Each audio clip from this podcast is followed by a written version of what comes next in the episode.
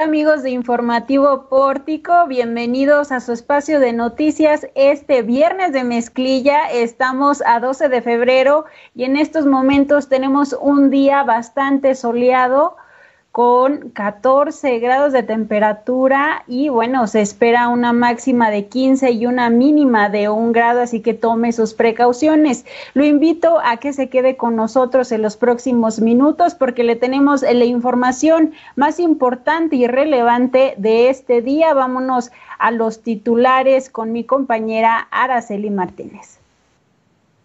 ¿Qué tal, Landy? Muy buenas tardes. ¿Qué tal, amigos, a todos los que ya se están conectando? Hoy en las historias del día participarán 700 brigadistas de la UAS en la vacunación contra COVID-19. Hoy haremos un enlace con nuestro compañero Jesús de Ávila desde la misa de Joel Arce Pantoja, el ex líder del PAN que ha fallecido en Zacatecas. Eh, en más información, hospitales de Zacatecas están saturados por pacientes COVID arriba del 50%. También una jornada violenta en Fresnillo, asesinan a tres y secuestran a dos. En información nacional, AMLO le pide a Biden regularizar a mexicanos y centroamericanos migrantes.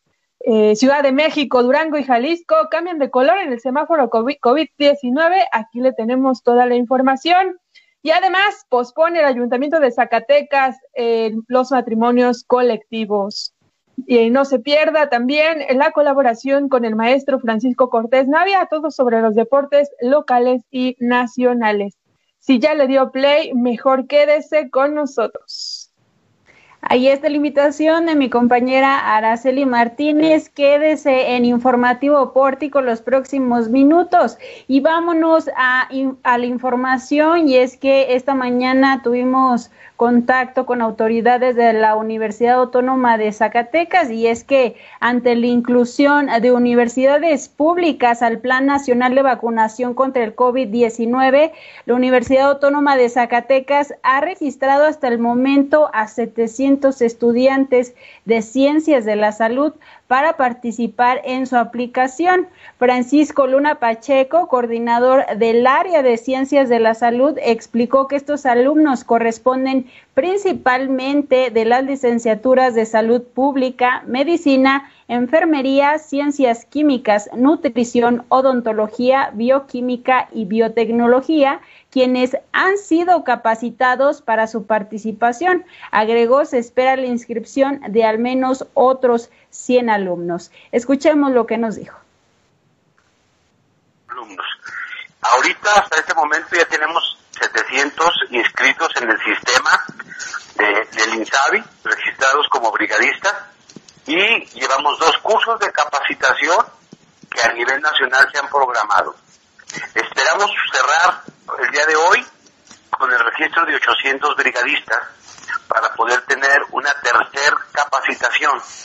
¿Qué está ocurriendo a nivel nacional? Detalló que las capacitaciones se basan principalmente en conocer los tipos de vacunas que hay, la técnica de aplicación, el fundamento biológico de la vacuna y, las reacciones que se podrían tener en cada una de ellas. Preciso serían tres semanas de trabajo de los brigadistas, los cuales serán distribuidos en todo el estado bajo los recursos del gobierno federal. Explicó que su participación ayudará a los alumnos en su servicio social. Y bueno, pese a que la participación de estos alumnos eh, podría poner en riesgo su salud por el COVID-19, Francisco Luna Pacheco comentó que aún no se tiene confirmado si recibirán la vacuna, por lo que se espera los tomen en cuenta como el personal de las instituciones de salud. Escuchemos lo que dijo. Mire, la precisión obviamente debiera ser así de prioritario porque son los que van a exponer tanto a estar en contacto físico con la estrategia, ya sea por sectorización, tanto de personal de diversos grupos de edad, como salir a promocionar la vacunación. Entonces, debiera ser una actividad, no lo han confirmado, pero eh, así así ha venido sucediendo en las primeras eh, fechas que hubo de vacunación al equipo de brigadistas, tanto el médico como la enfermera, como los servidores de la nación, pues son a los que vacunaron. Esperamos que nuestros brigadistas los vacunen también y pues ir más seguros, aparte de también que nos proporcionen el equipo de protección personal, el EPP, para tener y bueno, respecto a la infraestructura que se ofrecerá, la UAS manifestó que dentro del campus siglo XXI se instalarán dos módulos de vacunación en el edificio E1 y E2 que contará con las señaléticas necesarias. Asimismo, mencionó, se cuenta con los refrigeradores en caso de contar con vacunas de Pfizer, AstraZeneca AstraZeneca, Cancino o cualquier vacuna que llegue al Estado. Expuso que las fechas de inicio dependen de los lineamientos del Instituto Mexicano del Seguro Social. Sin embargo, la UAS ya cuenta con lo necesario pues para iniciar estas jornadas de vacunación. Y bueno, eh, en este compromiso social, se, se, está previendo todos los requisitos para que los alumnos participen en esta Brigada Nacional de Vacunación contra el COVID-19. Vamos a cambiar de tema y nos vamos al tema de la seguridad porque en una jornada violenta en el municipio de Fresnillo, este jueves tres personas fueron asesinadas hubo daños a la propiedad y dos personas fueron privadas de la libertad en hechos diferentes. Entre los reportes registrados por la vocería de la Secretaría de Seguridad Pública, eh, fueron tres hechos diferentes, uno de ellos en la localidad de Saucito del Poleo de Fresnillo, donde se localizó a un masculino sin vida quien respondía al nombre de Martín, de 53 años. Según las autoridades, también se reportaron daños de un domicilio ocasionado por fuego sin poder precisar el origen. Por otro lado, en Plateros se reportaron daños a un domicilio provocados por un incendio en el acceso principal, así como la privación de la libertad de dos personas. Hasta el momento, la Fiscalía General de Justicia no ha dado a conocer mayor información. También se informó que la comunidad de Valdecaña se encontraron a dos personas sin signos vitales, quienes contaban con impactos de arma de fuego. Y precisamente en el tema de seguridad, hace unos minutos la Secretaría de Seguridad Pública nos compartió algunos comunicados. Uno de ellos es la agresión al personal militar eh, de la onceava zona militar y, el boletín dice que eh, se encontraban realizando labores de resguardo y acompañamiento a pagadores del Banco Bienestar fueron agredidos por sujetos armados en la localidad de Huizcolco, en el municipio de Tabasco. El personal militar acompañaba a dos pagadores y un conductor que se dirigían a la comunidad de Aguacate a realizar pagos a beneficio de programas federales. Como resultado de la agresión no se reportó pues personal militar ni civiles eh, heridos ni ni nadie perdió la vida. Se logró la detención de un agresor, el aseguramiento de 25 armas de fuego largas, un arma corta, tres granadas y una lanzagranadas y dos vehículos, además de varias dosis de probable marihuana y una cantidad que aún está siendo contabilizada de cargadores y cartuchos. Esa es la información que nos acaba de compartir la Secretaría de Seguridad pública hace unos minutos sobre pues la inseguridad que está azotando al estado de Zacatecas. Y bueno, eh, vamos a cambiar de tema y nos vamos hasta el ámbito nacional con mi compañera Araceli Martínez, quien nos tiene mucha información. Así es, Landy. Bueno, hoy la información que ha trascendido en este día a nivel nacional y es que el presidente Andrés Manuel López Obrador exhortó a su homólogo estadounidense Joe Biden a crear un programa especial de visas para trabajadores mexicanos y centroamericanos cuyo, cuya fuerza laboral, dijo, es indispensable para la economía de Estados Unidos. Durante su conferencia de prensa matutina, el mandatario federal celebró algunas de las iniciativas anunciadas por Biden desde el día de ayer, como lo es el fin de la construcción del muro fronterizo y la cancelación del programa migratorio Quédate en México, mediante el cual los migrantes tenían que esperar en el territorio mexicano a que se resolvieran sus solicitudes de asilo en Estados Unidos. Además de estas medidas, dijo López Obrador que el gobierno de Biden podría crear un canal de recepción de migrantes legal para recibir a mexicanos y centroamericanos porque se requiere su fuerza de trabajo.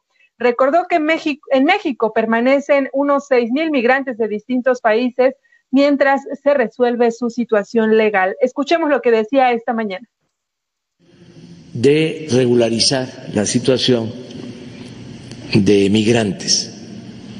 Eh, nos importa mucho el que se cumpla ese compromiso para que eh, se regularice la situación de nuestros paisanos que viven y trabajan en Estados Unidos desde hace algún tiempo. Entonces, hay ese compromiso. También eh, un cambio en cuanto a que ya no eh, van a mantener a migrantes esperando su eh, autorización de asilo en nuestro país, sino que van a eh, tenerlos en territorio estadounidense, esperando a que les resuelvan. Nosotros eh, tenemos en México alrededor de seis mil migrantes esperando que les resuelvan eh, sobre sus asuntos.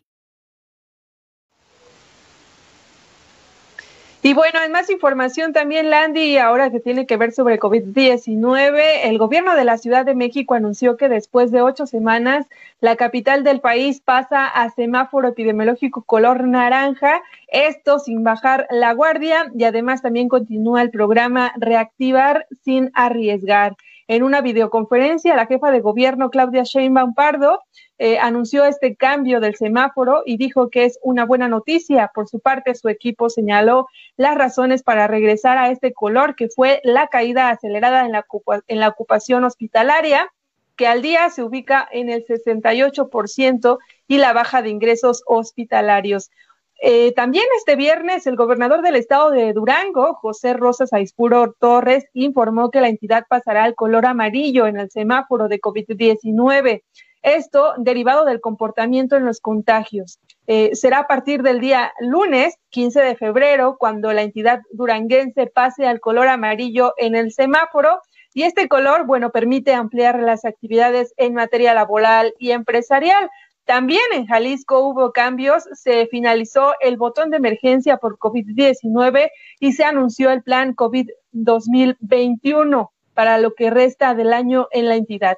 De acuerdo con el gobernador del estado, Enrique Alfaro, el botón de emergencia dio buenos resultados y que estos se reflejan en las cifras del gobierno de la República y en el semáforo nacional, por lo que oficialmente Jalisco se posiciona a nivel federal en color naranja y a partir de mañana se levantan las restricciones del botón de emergencia y se dará a conocer una nueva estrategia con nuevas reglas e instrucciones para contener la pandemia. Hay muchos cambios en distintos estados de nuestro país sobre esta pandemia, Landy. Regreso contigo. Gracias, Araceli. Bueno, esas son buenas noticias, mejora el panorama en este ámbito sanitario y muchas gracias por la información. Y bueno, como se lo dábamos a conocer el día de ayer, falleció el expresidente del Comité Directivo Estatal del PAN en Zacatecas y esta tarde el partido le realizó un homenaje póstumo y en estos momentos nos enlazamos con mi compañero Jesús de Ávila, quien está presente en el lugar. Jesús, buenas tardes. Hola, ¿qué tal Andy? Muy buenas tardes. Estamos aquí desde las oficinas del Comité Directivo estatal de el Partido Acción Nacional. En este momento acaba de llegar la carroza fúnebre en donde viene Joel Arce Pantoja, el que fuera secretario general del Comité Directivo de Acción Nacional. Estamos aquí desde la colonia Luis Donaldo Colosio, donde se encuentran las oficinas. Eh, eh, aquí ya hace un momento entró la dirigente estatal del partido, Noemí Luna. Asimismo, también hubo otros actores políticos como el diputado local Pedro Martínez y el precandidato a la alcaldía de Guadalupe, Osvaldo Ávila Tiscareño, ya se encuentran aquí adentro del partido para hacer este homenaje póstumo al que fuera diputado de la 57 legislatura por Acción Nacional, Andy. Jesús, si nos pudieras precisar o si tienes el dato de, su fallecimiento, eh, ¿cuál fue el motivo? Sí, mira, la causa que nos dan a conocer es que falleció lamentablemente por COVID-19 el día de ayer. En estos momentos está realizando este homenaje póstumo aquí en las oficinas centrales de Acción Nacional con apoyo pues de la Policía de Proximidad del Ayuntamiento de Zacatecas para evitar pues algún problema con este, este tipo de acciones, con este tipo de homenajes que se van a realizar aquí este día en memoria de Joel Arce Pantoja. Si nos pudieras platicar un poquito de su trayectoria política en el estado de Zacatecas. Sí, como te mencionaba hace un momento, él fue diputado de la 57 legislatura por el Partido Acción Nacional, asimismo fue secretario general del Comité Directivo Estatal del Partido Acción Nacional. Fue el último cargo en el que él se desempeñó en el partido blanquiazul. Y pues, como sabemos, ah, hasta, el, hasta el momento, pues fue su último, su último puesto dentro de la política zacatecana. Hasta el momento contabilizamos alrededor de unas 100 personas las que están llegando aquí hasta las oficinas del Partido Acción Nacional, como usted lo puede ver en pantalla. Muy bien, Jesús. Afortunadamente están en un espacio abierto, pero de todos modos se tienen que pues tener las precauciones necesarias justamente para evitar los contagios por COVID-19. Y bueno, en otro tema y aprovechando este enlace que estamos realizando con mi compañero Jesús de Ávila, eh, Jesús, eh, los hospitales de Zacatecas están saturados por pacientes COVID-19, ya que están arriba del 50%. ¿Nos tienes información al respecto? Así es, Landy, pues como lo mencionas, existen tres hospitales actualmente en el estado de Zacatecas con una saturación mayor al 50% por pacientes con COVID-19 ubicados en los municipios de Zacatecas, Concepción del Oro, y Guadalupe son donde se encuentran estos tres hospitales que actualmente se encuentran saturados. También existen dos hospitales con una saturación en la unidad de cuidados intensivos, que es el Hospital General de Zona del Instituto Mexicano del Seguro Social de Zacatecas y la UNEM COVID en el municipio de Guadalupe. A pesar, bueno, recordemos que el día de hoy pues se da a conocer el nuevo semáforo epidemiológico que aplicará a partir del lunes 15 de febrero. Veamos cómo le va ¿Cómo le va a Zacatecas en este panorama, Landy? Muchas gracias, Jesús, por la información. No, nos vemos la próxima. Hasta la próxima. Ahí está la información de mi compañero Jesús de Ávila desde las oficinas del Partido Acción Nacional y bueno, también dándonos información respecto a la ocupación hospitalaria en el estado de Zacatecas. Y bueno, esperemos que este viernes den noticias positivas para el estado y cambiemos a un semáforo amarillo que pero sí hay que recordar y recalcar que el virus sigue, que las medidas se deben de continuar realizando para evitar más contagios y muertes por COVID-19. Y bueno, me voy a un tema relacionado también al COVID-19 y es que debido a los contagios, este 14 de febrero no se llevarán a cabo los tradicionales matrimonios colectivos por parte del DIF municipal, ya que han sido pospuestos para principios del mes de junio a la espera de que mejore el panorama sanitario, así lo dio a conocer conocer Salvador Estrada González, director del Sistema Municipal de Zacatecas. Escuchemos lo que dijo. Las parejas eh, heterosexuales y no heterosexuales que así lo deseen a formalizar su, su, su matrimonio, ¿no? O su unión o su convivencia. Entonces, este, estábamos pensando hacerlo virtual o estuvimos buscando opciones pero consideramos que una, una acción así de que es muy importante para muchas personas, pues se mermaría un poquito en el tema del, de la celebración de, pues sí, de, de, lo que significa una unión y por eso pues, pues decidimos posponerlo.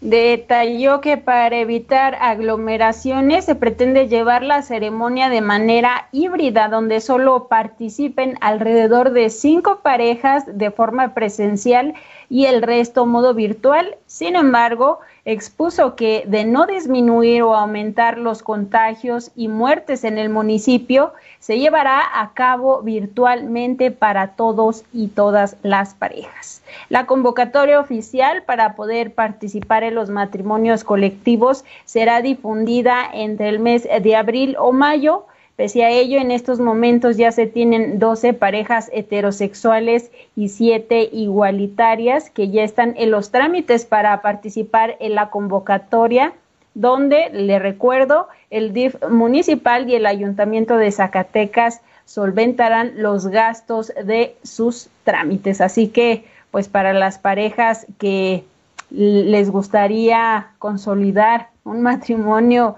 en estas fechas, pues ahí está la convocatoria del, municipio de Zacatecas y bueno, esta convocatoria de los matrimonios eh, comunitarios. Y bueno, ahora me voy a la colaboración de los viernes de los deportes locales y nacionales con el maestro Francisco Cortés Navia amigos de Pórtico, vamos rápidamente con la información deportiva, en donde deje comentarles que aún no se define si realmente se van a llevar a cabo los Juegos Olímpicos de Tokio 2021, aunque como comentábamos en ediciones anteriores, seguirán llamándose Tokio 2020. Lo que sí es un hecho es que la atleta zacatecana, la deportista zacatecana, Ilse Guerrero, tiene ya prácticamente su boleto, tiene una marca muy superior a la que pide la Federación Mexicana de Atletismo para participar en los Juegos Olímpicos, en lo que es su especialidad, en la disciplina del atletismo, en la marcha de los 10 kilómetros. Así que hay que esperar, ojalá se puedan realizar estos Juegos Olímpicos y con ello ya tendríamos cuatro atletas zacatecanos que participan en la máxima justa deportiva a nivel mundial, los Juegos Olímpicos. Y vamos rápidamente con la información local, en donde también el equipo del Bayern es el mejor, y bueno, jugando a medio gas, le gana al equipo del Tuca Ferretti un gol por cero, con un gol muy, muy polémico. El hecho es que ni Guiñac ni Carlitos González pudieron llegar a la portería del el Bayern Múnich, un eh, esquema muy, muy defensivo del Tuca, un 4-4-2, en donde en la defensa Salcido, Diego Reyes, eh, en la media cancha Guido Pizarro, Rafa Carioca, Javier Aquino, pues no, no pudieron eh, contener los embates que les presentaba el Bayern, que jugó a medio gas. Bueno, pues así las cosas quedaron en segundo lugar, un lugar muy, muy digno, pero bueno, así las cosas. Y bueno, también lo que sí va a seguir esta semana es el máximo circuito del fútbol mexicano, en donde los juegos más atractivos es en América contra el Querétaro, Chivas contra el Necaxa y a su regreso el equipo de Tigres contra Cruz Azul. Nos vemos en la próxima. Y con esta colaboración concluimos una emisión más de Informativo Pórtico, no sin antes agradecer su presencia virtual. También agradezco a mis compañeros por su trabajo, a Araceli Martínez, a Jesús de Ávila, también a nuestro gurú informático y, como no, también a nuestro querido Juan Gómez. Le recuerdo que puede checar toda nuestra información a través del portal de noticias Pórtico MX. También lo invito a que nos siga a través de nuestras redes sociales. Twitter, Facebook, Instagram, no se encuentra como Pórtico MX. Mi nombre es Landy Valle, nos vemos hasta el lunes.